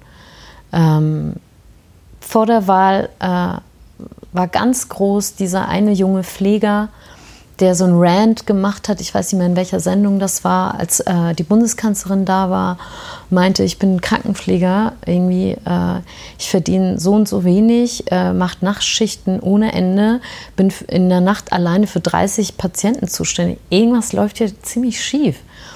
Der ging durch alle Zeitungen, der, ähm, die Kanzlerin kam in große Not, dem da live zu antworten. So, und was ist danach passiert, kann man sich fragen. Das so Thema ist nicht mehr, nicht mehr so viral, wollte ich schon sagen. Aber ungefähr so viel wie in der Kopftuchdebatte, gar nichts. Und in zwei Jahren ist es dann der nächste Pfleger, Pflegerin. Vor der Bundestagswahl gab es ja auch noch die, ähm, ja, das klingt jetzt so despektierlich, aber diese ähm, Reinigungsfrau, äh, ja, ja, genau. äh, die dann ich weiß nicht, auf irgendeiner Veranstaltung Sigmar Gabriel Sigmar die Leviten gelesen hat oder so. Das fanden ja. dann auch irgendwie alle für zwei Minuten total witzig. Jetzt ist sie auch nicht mehr in der SPD, ist entgeistert ausgetreten. Äh, Erneuerungsprozess hat sie wohl anscheinend nicht so überzeugt. Ähm ich glaube, dass die Krise der SPD ehrlich gesagt auch Teil des Problems ist. Weil die es, wenn wir darüber reden, warum haben sie nicht, warum haben, warum haben die Politiker nicht mit diesen Leuten gesprochen. Also ja. das ist ja das klassische SPD-Klientel sozusagen. Ne? Wieso haben sie nicht die Ängste genommen, sondern eher die Ängste zum Teil verstärkt durch ihr Lavieren? Ich fand, dass die SPD eigentlich von allen Parteien immer am stärksten laviert hat. Also bei, ähm, bei, den, bei, den, bei, der, bei der CDU, klar, da gab es irgendwie gab's Merkel und dann gab es aber eben die CDU, das wusste man. Und bei der SPD sind die immer so hin und her geschaukelt zwischen irgendwie im Grunde uns sind die armen Deutschen immer noch wichtiger als die armen Ausländer, aber gleichzeitig, wir müssen aber trotzdem irgendwie eine humanitäre Politik machen und so. Die haben da nicht. Äh, Gabriel hat doch mal ähm, so einen äh, Artikel geschrieben, auch bei uns, hm. glaube ich, oder war das nicht über Multikulturalismus oder so? Ja, der hat viele Artikel bei uns geschrieben. und dass man den, ja, also dann und ich glaube aber, dass dieses, also dieser allgemeine Niedergang der Sozialdemokratie, über den man ja auch gerne viele ähm, Witze machen kann, der ist aber auch ein, ein, mit ein Grund für den allgemeinen Aufstieg ähm, des Rechtspopulismus, weil es gibt diese Leute, die früher eine politische Heimat hatten, irgendwie ähm, bei in der Sozialdemokratie hier oder auch in anderen Ländern, die wurden ganz oft jetzt abgefischt äh, von der AfD. Und weil die sich darstellen konnte als die Partei, die sich um, in Anführungsstrichen wieder, den kleinen Mann kümmert. Und das ist, das ist finde ich, auf so einer Meta-Ebene äh, auch sehr traurig. Also das ist, äh, auch da kann man sagen, das ist irgendwie, das Bild ist so, ist so ein bisschen komplexer. Und was man ja auch sagen kann, ist der letzte Punkt, die Sorgen wurden ja ernst genommen. Also die Flüchtlingspolitik wurde ja von der Bundesregierung massiv seit 2015 verschärft. Also sie haben schon was verändert und es kommen nicht mehr viele Flüchtlinge nach Deutschland. Also, aber, aber man Sorgen, redet immer noch über diesen exactly. Sommer. Exactly. Ne? Und, und die Sorgen sind immer noch da. Geißelt sich. Äh, genau. Vor allem die, aber die Flüchtlinge nicht. Ich glaube, dass es wirklich sehr wichtig ist, diesen Zusammenhang aufzubrechen und wirklich massiv zurückzuweisen, dass es einen Zusammenhang zwischen ähm, Bedürftigkeit, Armut äh, am Rande der Gesellschaft und Migration an irgendeiner Stelle gibt. Denn wenn wir nicht aufpassen, wird es einen umgekehrten Zusammenhang geben, nämlich zwischen fehlender Migration und Armut der Bevölkerung, weil äh, es natürlich an allen Ecken und Enden fehlt. Deshalb ähm, glaube ich, dass, äh, dass man diesem Zusammenhang einen ganz klaren Riegel vorschieben muss, insbesondere dem, äh, dem Zusammenhang ähm, oder insbesondere dem Mechanismus, dass man glaubt, Sorgen der Bevölkerung ernst zu nehmen, indem man äh, das Asylrecht verschärft. Das, das ist sachlich meines Erachtens grundfalsch. Ne? Aber ich glaube, da haben wir, haben wir sowieso äh, Konsens. Was ich einen sehr interessanten, was ich auch eine sehr interessante Überlegung finde, ist, äh, dass man dem Problem oder der Herausforderung mangelnder Integration ähm, auch von neuen Deutschen, die sich ja offenbar nicht richtig integriert fühlen, um das so zuzuspitzen, dass man diesem Phänomen dadurch begegnet, dass man dafür sorgt, dass es anderen einfach besser geht. Wenn die Leute zufriedener sind, werden sie auch weniger ausländerfeindlich sein, glaube ich. Das ist natürlich eher eine Utopie, aber äh, dass man es jedenfalls nicht daran festmacht, ähm, wie viel, wie das Asylrecht eingeschränkt wird oder ähnliches. Aber wird, wird das denn auf dieser Metaebene diskutiert? Also, weil auf mich wirkt ja gerade, wenn wir jetzt den Diskussionsverlauf und so angucken, denn ähm, wirkt das auf mich gerade so, okay, dieses, dieses Gefühl des Andersseins ist eher Eskapismus, ist eher, man wird, also nein, es ist nicht Eskapismus, sondern das Thematisieren mhm. ist, also das ist von der Politik oder innerhalb der Gesellschaft, also die weiß Art, ich nicht, dass Max Mütze die ganze Zeit über Frauen mit Kopftuch reden muss, ist möglicherweise nicht das eigentliche Problem. Ja. Wird denn in weil du auch vorhin gesagt hattest, es gibt dann in der äh, vietnamesischen äh, Community äh, eine Diskussion, sind wir nicht sichtbar genug? Gibt es dann auch eine Debatte möglicherweise, also in diesen, in diesen Communities darüber, so nach dem Motto, ey, wir sind hier im Grunde genommen eigentlich nur so ein, so ein Spielball, so ein, wir werden hier instrumentalisiert in einer Tour den ganzen Tag so? Also ist da noch, also oder ist das viel zu abstrakt, gerade was ich formuliere? Also ich, was ich jedenfalls bemerkenswert, bemerkenswert äh, finde, ist, es gab ja dann ähm, auch den MeToo-Rassismus-Hashtag. Ja. Vor, ähm, mhm. vor ein paar Monaten. Das war das mit, das wurde dann mit, äh, 2. mit, mit mhm. TWO geschrieben. Wo Leute über genau. Rassismuserfahrungen genau. ja. geschrieben haben. Und ich fand das total interessant, weil ich, das klingt jetzt absurd, aber dann dachte ich so, oh, ich bin ja irgendwie alt geworden. Ja, total. genau das denke ich. ich dachte so, total. Und da ist ja diese neue Generation und wie die sich so äußern und so. Nee, wie Ernst. dieses Zurückschlagen. Ähm, ja.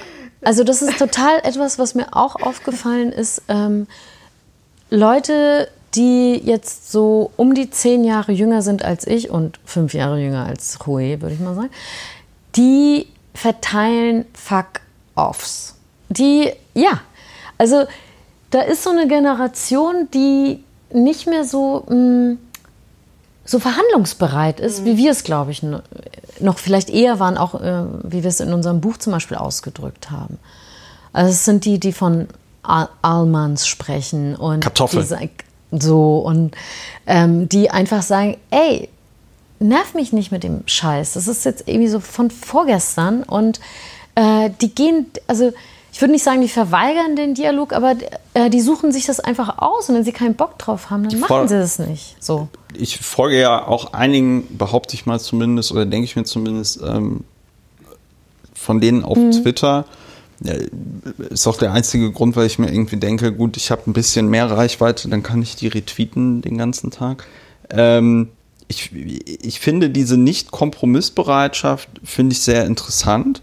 Finde sie offen gesprochen auch ganz cool, weil sie ähm, also auch mich zumindest, wenn ich das so lese, nochmal viel mehr zum Nachdenken ähm, zwingt, als ja, also dieser, dieser, dieser Goodwill.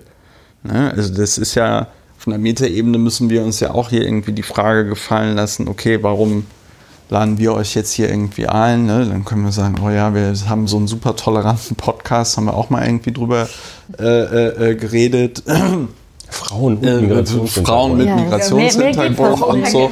Also und das, das hatte ich, das, das hatte ich noch äh, auf dem Weg hierhin, auf dem Fahrrad hatte ich mir das auch gedacht, weil ich äh, das ganz interessant fand, weil ich das jetzt die Tage auch noch mal mehrfach gelesen habe, die sich auch dann in solchen Debatten verweigern, nochmal zu erklären, warum ist das denn jetzt rassistisch? Das finde ich total, das fand ich, finde ich ein sehr bemerkenswertes Konzept, weil die einfach sagen, nein, das ist rassistisch und wenn du nicht weißt, warum es rassistisch ist, dann ist es nicht meine Aufgabe, die hier kostenlos zum 95. Mal irgendeinem dahergelaufenen Typen zu erklären, es sind ja meistens Männer, machen wir uns nichts vor, ähm, äh, irgendeinem dahergelaufenen Typen zu erklären, warum es rassistisch ist, sondern es gibt das Internet, lies es dir auf der Wikipedia durch, äh, weiß ich nicht, guck dir irgendein YouTube-Video an, vielen Dank, thanks for coming to my TED Talk. Ja, ist das, wäre das, ist das die Lösung? Ist das irgendwie effektiver da mit dem ähm, Holzhammer, äh, Vorschlaghammer?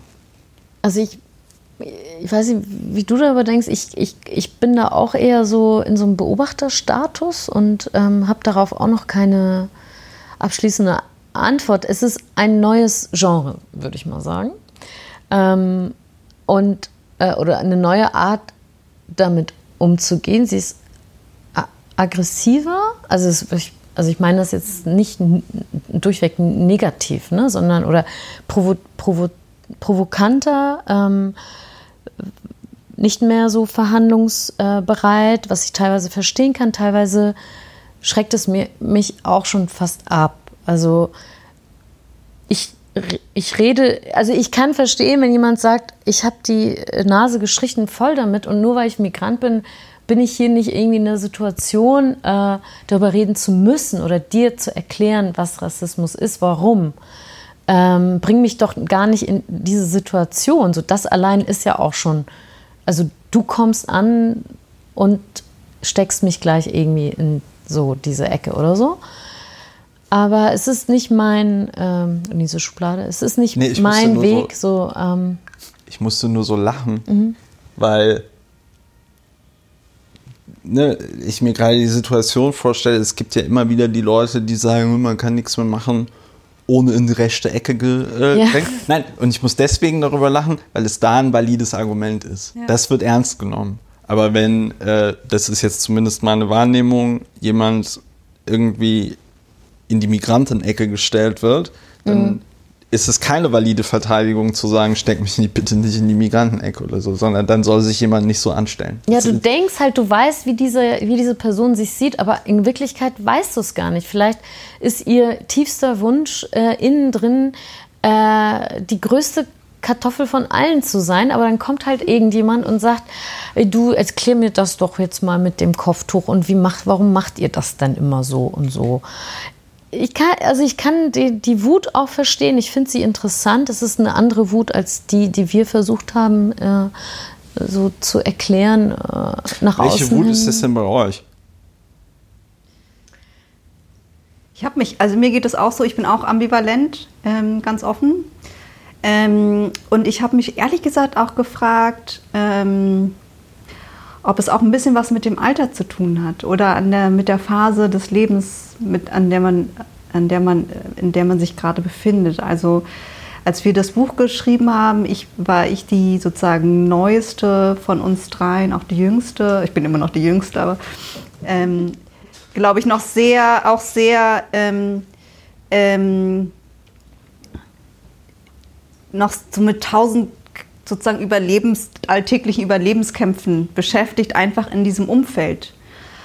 Und, ähm, und ich glaube, dass diese Wut sich akkumuliert hat aus vielen sozusagen, was Özlem vorhin auch beschrieben hat, ähm, Herabsetzungen, die man selber erlebt hat oder die man auch bei seinen Eltern beobachtet hat und diese dann irgendwie ausgelöst werden dann durch einzelne Debatten.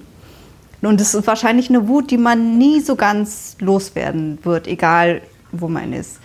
Aber ich, ich würde trotzdem sagen, ich glaube, wenn wir jetzt, wenn ich jetzt noch mal mit euch ein Buch schreiben würde, wenn ich jetzt noch mal über Deutschland schreiben würde, dann würde ich vielleicht auch ein, ein bisschen anderen Ton wählen, ähm, mhm. weil ähm, er eben dazwischen dann auch dann doch dieser Flüchtlingssommer passiert ist und weil ich auch, glaube ich, jetzt ein bisschen mehr ähm, auch gesehen habe, wie, wie, wie schwierig es manchmal auch für die anderen ist. Ähm, also zum Beispiel mein Freund ist Deutscher. Und Wieso lachst du so? ähm, und der sagt halt, also wir haben zum Beispiel dann immer so eine Diskussion darüber, ob wir mal nach Vietnam fahren oder nicht. Und er, er meint halt so, er will nach Vietnam fahren, an den Strand gehen und ich finde das unmöglich. Und finde, es ist quasi so, es ist so irgendwie, äh, wie kann man dann nur irgendwie mit so einem Touristenblick da drauf schauen? Und dann gleichzeitig, also fahren wir dann nicht nach Vietnam, an den Strand oder überhaupt nach Vietnam gemeinsam. Und dadurch, das führt aber natürlich da, dazu, dass er das dann halt noch weniger kennt. Und, ähm, und er meinte halt irgendwie, ich, wie, wie, wie kann ich da am besten irgendwie mit dir drauf einsteigen? Also ich merke, dass es irgendwie so umstellt, dieses ganze Thema deiner Identität ist umstellt von irgendwie ähm, lauter verschiedenen irgendwie Warnpfeilern. Ähm, und du hast selber nicht so ein richtig geklärtes mhm. Verhältnis dazu. Und deswegen werden auch Sachen vielleicht getriggert, die gar nicht so böse gemeint sind. Also jetzt zum Beispiel jetzt Beispiel Strand, Vietnam ist ja überhaupt nichts Schlimmes. Ähm, und trotzdem verbindest du es sofort mit einem, äh, mit einem, löst es bestimmt sofort mit dir irgendwie so eine Abwehrhaltung aus. Also ich glaube, das würde ich auch sagen. Das ist bei mir ähm, ist etwas, was ich vielleicht auch gelernt habe, auch gelernt habe durch die Reaktion der Leser auf unser Buch oder auch den Leuten, die dann manchmal eben zu unseren Lesungen gekommen sind und direkt gesagt haben, hey, irgendwie, ich will, ich will nicht rassistisch sein, aber ich muss Ihnen ganz ehrlich sagen, ich habe manchmal Angst, wenn ich die Straße runtergehe. So, und wenn man, es ist, ähm, ist es, glaube ich, für mich, äh, ich versuche oder ich habe jetzt ein bisschen mehr äh, gesehen, auch von der anderen Seite, oder ich kann aber ein bisschen mehr verstehen, was auch die andere Seite das manchmal wirklich als schwierig empfindet, was keine ähm, Entschuldigung sein kann für Rassismus. Aber ich verstehe, dass es wirklich manchmal kompliziert ist, weil es ist nämlich kompliziert. Ja, es ist kompliziert und ein Teil der Wut, äh, wo ich dir gerade so ja. zuhöre, ein Teil der Wut speist sich, glaube ich, auch bei uns oder bei mir persönlich ich hatte halt nicht die Wahl. Ich musste mich irgendwie damit auseinandersetzen. Ja, so. Stimmt. Mhm. Mit allen irgendwie, ähm, auf allen Ebenen. Ähm, viele andere, die ich kenne, müssen das halt nicht. Die einfach aus Zufall hier geboren. Gut, ich bin auch in Deutschland geboren, aber ja. meine Familie kommt woanders her. Ähm, und ich lebe aber in einem Umfeld, wo das mich immer dazu gezwungen hat, mich damit auseinanderzusetzen. Dass man eigentlich woanders herkommt. Ja, es ist ja vielleicht so ein bisschen so äh, wie mit den großen und den kleinen Geschwistern. Mhm. Die, die Großen, die mussten da ein Thema, über das ich ganz besonders gut reden kann, weil ich keine Geschwister habe, aber äh, weder Frau noch Migrant, aber okay. Ähm, jedenfalls erinnert mich das daran so ein bisschen. Die, die, die, mussten sich da immer irgendwie große Kämpfe liefern, damit sie dann auch mal bis 20.30 Uhr aufbleiben dürften, durften. Und äh, ja, Kleingeschwister, äh, bei denen gibt es überhaupt keine Zeitbeschränkung mehr sozusagen.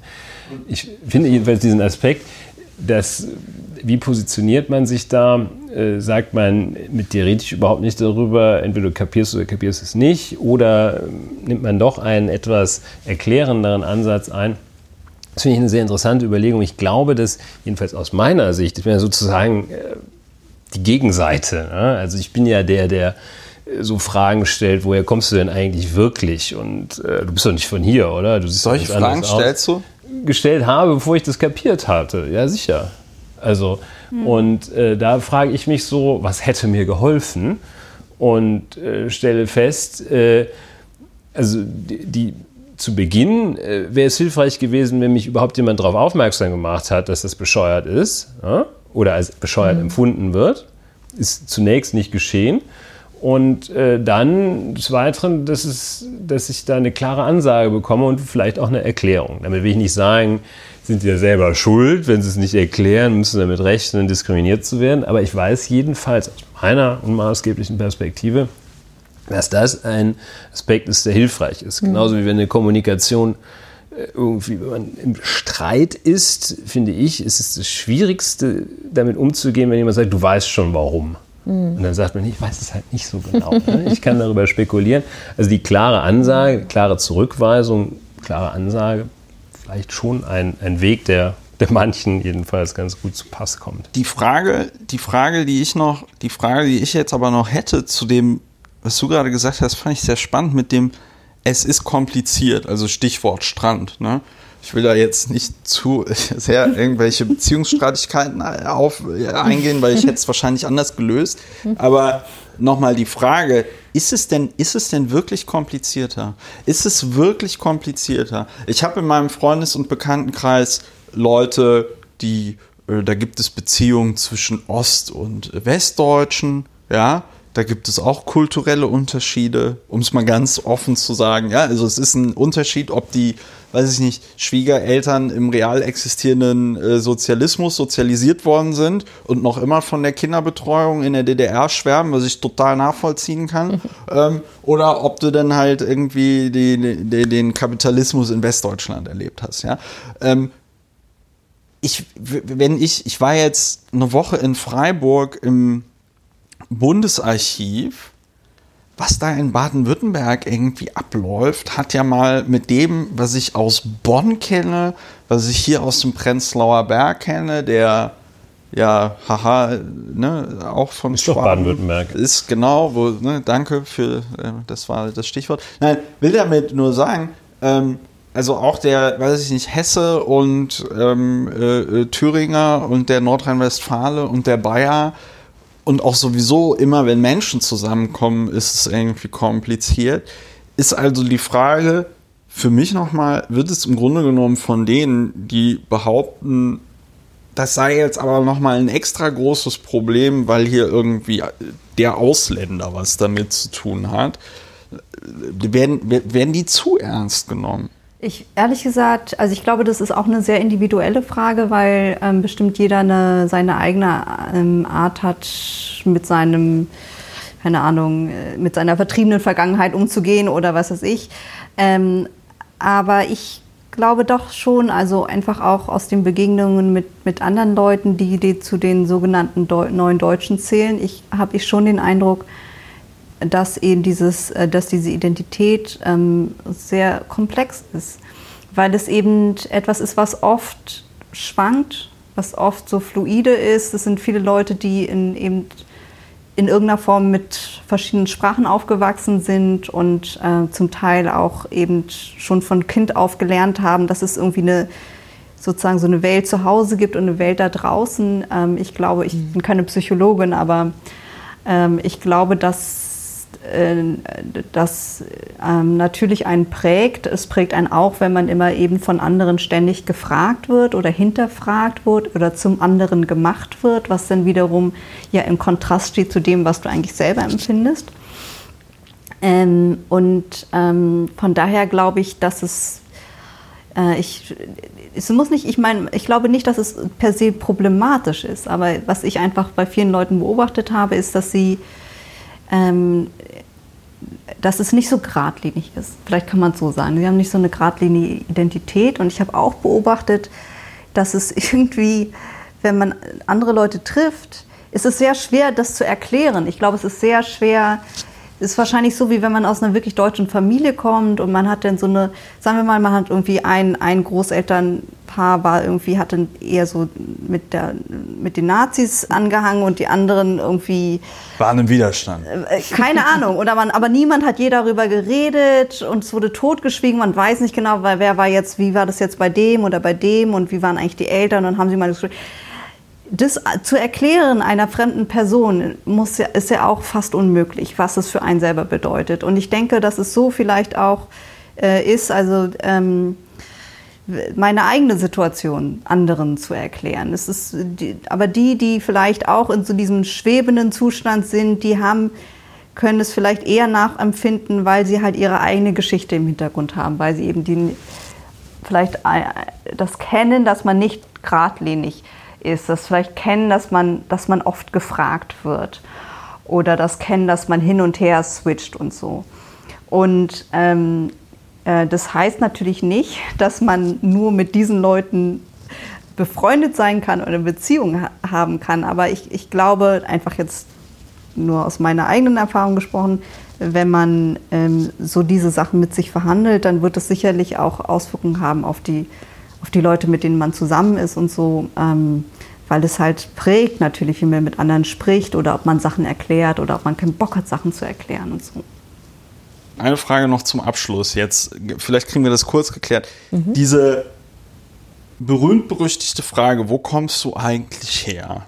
Äh, wo ich mittlerweile auch gelernt habe, komplettes No-Go auch ganz furchtbar, muss ich im Grunde genommen noch Hohe Fam um äh, Verzeihung bitten. Das war tatsächlich so, wie wir ähm, uns kennengelernt haben, dass ich damals im schönen Heidenheim an der Brenz äh, äh, Koefam gefragt habe. Das ist mir unfassbar peinlich, aber ich muss da jetzt drüber reden. Ja, äh, woher, woher, sie, woher, woher, sie, woher aus China sie denn kommen würde. Weil ich mit meinen, wo ich mit meinen, wo ich also mit meinen krassen äh, China-Kenntnissen. Ja, das war ultra peinlich. Aber wie gesagt, mittlerweile kann ich, kann ich dazu. Ähm, ne, also wenn, wenn man was Peinliches gemacht hat, dann muss man es auch irgendwann ownen und Absolut. irgendwie sagen, also es ist jetzt schlimmer, ich fände es jetzt schlimmer, eine Welt zu konstruieren, die erklärt, warum das total cool gewesen ja, wäre, was der gemacht vertuschen. hat. Oder es zu vertuschen. und dann, und dann, zwei, und dann zwei Jahre später kommt ein, zwei Jahre später kommt ein Video raus, wo ich dann auf der Couch sitze und es nochmal ähm, erkläre. Nein, aber jetzt mal, long story short, ich empfinde diese Frage irgendwie als No-Go. Es gibt Leute, die sagen, nö, es ist doch so what, das ist Konversation. Ähm, jetzt ist die Frage nochmal bei den, ich nenne es jetzt mal Betroffene, ähm, es, es nervt, das ist jetzt sehr suggestiv gefragt, es nervt schon, oder? Also, es kann nerven, aber also ich bin da auf dem Standpunkt, äh, wenn mich das jemand fragt und er sich nicht damit zufrieden gibt, wenn ich sage, äh, ich bin in Flensburg geboren, dann gehe ich so weit in die Familiengeschichte hinein, dass ich in Bulgarien lande und demjenigen noch erklären muss, dass die das im 15. Jahrhundert. Im ich mir Staatsgebiet. Gedacht, Bulgarien. Ehrlich? Just kidding. So. Ähm, Staatsgebiet des Osmanischen Reiches. Prompt bin ich bei, bei, den Osmanen und laber den so voll, dass er irgendwie gar keinen Bock mehr hat. Nein, also ähm, ich finde, es kann, also prinzipiell würde ich, versuche ich, möchte ich niemandem irgendwie was unterstellen, so. Ähm, aber wenn es dann in die, so eine Richtung bekommt, ähm, wo äh, zwischen den Zeilen ich verstehe, ähm, du kommst da und daher, wann gehst du eigentlich wieder zurück? Also bekommst du wirklich, wirklich, wirklich, nein, Flensburg kann nicht sein, nein, Schleswig-Holstein kann nicht sein, nein, Hamburg kann auch nicht sein, jetzt komm, jetzt sag mal. Also ich sehe doch, dass du anders bist. Du siehst ein bisschen anders. Griechisch, Spanisch, irgendwie kann alles sein, jetzt sag doch mal. Also wenn derjenige sich nicht äh, zufrieden gibt äh, mit dem, wie ich mich ähm, definiere, und ich meine, wenn ich eine Antwort gebe, dann ist es ja eine Selbstdefinition äh, des Ortes, von dem ich mich, dem ich mich zugehörig fühle oder ähm, ähm, das nach außen so zeigen möchte in dem Moment. Wenn derjenige sich damit nicht zufrieden gibt, dann versucht er dich zu patronisen und ähm, dann wird es ein No-Go für mich. Ich wollte nur sagen, dass ich bestimmt sehr angepisst reagiert habe. Ja, total, aber auch vollkommen zu Recht. aber, äh, aber auch gleichzeitig es ehrlich gesagt vergessen hatte. Ja, ich vergesse sowas leider. Ja, nie. und das äh, offenbar war das ein auch dann relativ traumatischer Dialog, was mir dann im Nachhinein auch irgendwie leid tut. Und, äh nee, aber überhaupt gar nicht von deiner Seite aus, sondern ich merke mir halt einfach, das ist ein ja. Problem von mir. Ich merke mit Storm bekommen, nein, wusstest ich, gar nicht, nein, was los ich, ich war. Merk, ne? Ich merke mir, auch, merk mir auch Sachen, die ich in der vierten Klasse mal irgendwie peinlich gemacht habe. Das war jetzt nichts besonders Traumatisches, aber wo ich mir so im Nachgang mhm. denke, so, oh, das kannst du, das kannst du nicht, das kannst du nicht machen. Es ist auf jeden Fall sehr nett, dass du es nochmal erwähnst. Nee, kein ähm, Problem. Und ähm, ich würde sagen, ich, also mich hat es schon genervt, weil tatsächlich oft Fragen genau diese, auf, auf diesem Niveau ähm, äh, ich bekommen habe. Also wo dann sozusagen, äh, ja, das, die ich dann einfach so, weiß ich nicht, fand ich halt so ein bisschen na, äh, einfach nachlässig sozusagen im Umgang mit der anderen Person. Und ähm, inzwischen ist es so, auch gerade nachdem wir dieses Buch geschrieben haben und es ja in der Welt ist, dass meine Eltern aus Vietnam stammen und ich hier geboren bin, sage ich es einfach. Wenn mich jemand fragt, dann sage also ich mache dann nicht den, den, den provokanten Lackmustest und ähm, verwickel die, also ich, ich sage dann einfach, ich bin in Deutschland geboren, meine Eltern kommen aus Vietnam. Ich, hab, ich, hab, ich, will nicht, ich will nicht mehr darüber diskutieren, also in die eine oder andere Richtung. Ich will es einfach den Fakt sozusagen ähm, hinter mich lassen und Ansonsten glaube ich, also wenn es, wie gesagt, auch das ist, glaube ich, eine sehr individuelle Sache. Jeder empfindet es unterschiedlich, aber ansonsten kann man sich, glaube ich, an die ganz normalen Regeln des sozialen Anstandes halten. Und wenn man merkt, die ja, ist eigentlich ganz einfach. Ja, ja wenn man merkt, die andere Person hat irgendwie keine so Lust, irgendwie darüber zu reden, wie so dann noch fünfmal nachhakt. Ja, aber ich meine, das, ist ja, aber das ist ja, genau, aber das ist ja genau der mhm. Punkt, weswegen ich nochmal die Frage gestellt hatte, weil klar, wenn man irgendwie eine Grundschule besucht hat und äh, zu Hause nicht von, weiß ich nicht, Tauben erzogen wurde, ähm, also den Vögeln, nicht Tauben Menschen, ähm, dann müsste einem klar sein, wie das geht. Es wird aber genau wie das Kopftuch und weiß ich nicht, alle möglichen anderen Dinge immer wieder politisiert ja, weil werden. Einige Leute ja glauben, sie dürften das. Es wäre, sie hätten das Recht dazu. Mhm. Ja. Ich bedanke mich total bei Islam Topschuh und Hue Pham, dass ihr äh, hier wart und mal drüber gesprochen habt, worüber wir sonst nur aus äh, unserer Allmann-Perspektive sprachen. Ähm, äh, immer wieder gerne. Vielen Dank fürs Dasein und ähm, äh, bis zum nächsten Mal. Danke irgendwann. für die Einladung. Danke. Ja. So, äh, was ihr jetzt nicht hört, weil, ist, dass wir eine ganz kleine Pause hatten. Ähm, Ulrich und ich hatten noch ein bisschen diskutiert, ob wir noch ein bisschen was anderes machen, kamen dann zu dem Schluss, dass es aufgrund der fortgeschrittenen Zeit und weil Ulrich noch Termine hat und weil wir beide dieses Gespräch sehr, sehr schön fanden, wir nichts anderes mehr machen. Oder Ulrich? Das ist richtig, obwohl es viele Themen gäbe, wie immer. Wie immer. Der Haselsteiner kriegt immer noch Aufträge. Der Haselsteiner. Und wir müssen die Welt sich selbst überlassen bis zum nächsten Podcast. Bis zum nächsten Podcast, der aber dann demnächst stattfinden wird zeitnah, wie man in den zeitnah. Büros auf und ab dieser Welt sagt. Sagt. Ja, äh, liebe Hörerinnen und Hörer, äh, das hat mich sehr gefreut, dass ihr es auch äh, wieder bis hierhin geschafft habt. Wir danken nochmal den Gästen. Wir bedanken uns auch nochmal extrem bei den Gästinnen. Gästinnen, bei Hue Pham und äh, Özlem Topschuh, dass sie sich äh, ähm, die Zeit genommen haben, hier mit uns zu reden. Ähm, das war wirklich sehr erhellend für mich äh, nochmal. Äh, liebe Hörerinnen und Hörer, vielen Dank für eure Aufmerksamkeit. Insbesondere vielen Dank für eure Unterstützung. Äh, es gibt diesen Podcast auf iTunes, auf YouTube, auf allen möglichen anderen Kanälen. Guckt auf der Webseite www.lauerundwener.de. Wir freuen uns über euer Feedback. Wir freuen uns über eure ähm, Unterstützung und dann hören wir uns demnächst wieder. wenn es heißt Lauer und Wehner, der Podcast mit äh, Christopher Lauer und Dr. Ulrich Wehner. Und äh, ja, dann macht's gut. Tschüss, auf Achso, Wiederhören. und wenn ich das noch vor der Europawahl ähm, äh, veröffentlichen sollte, geht wählen.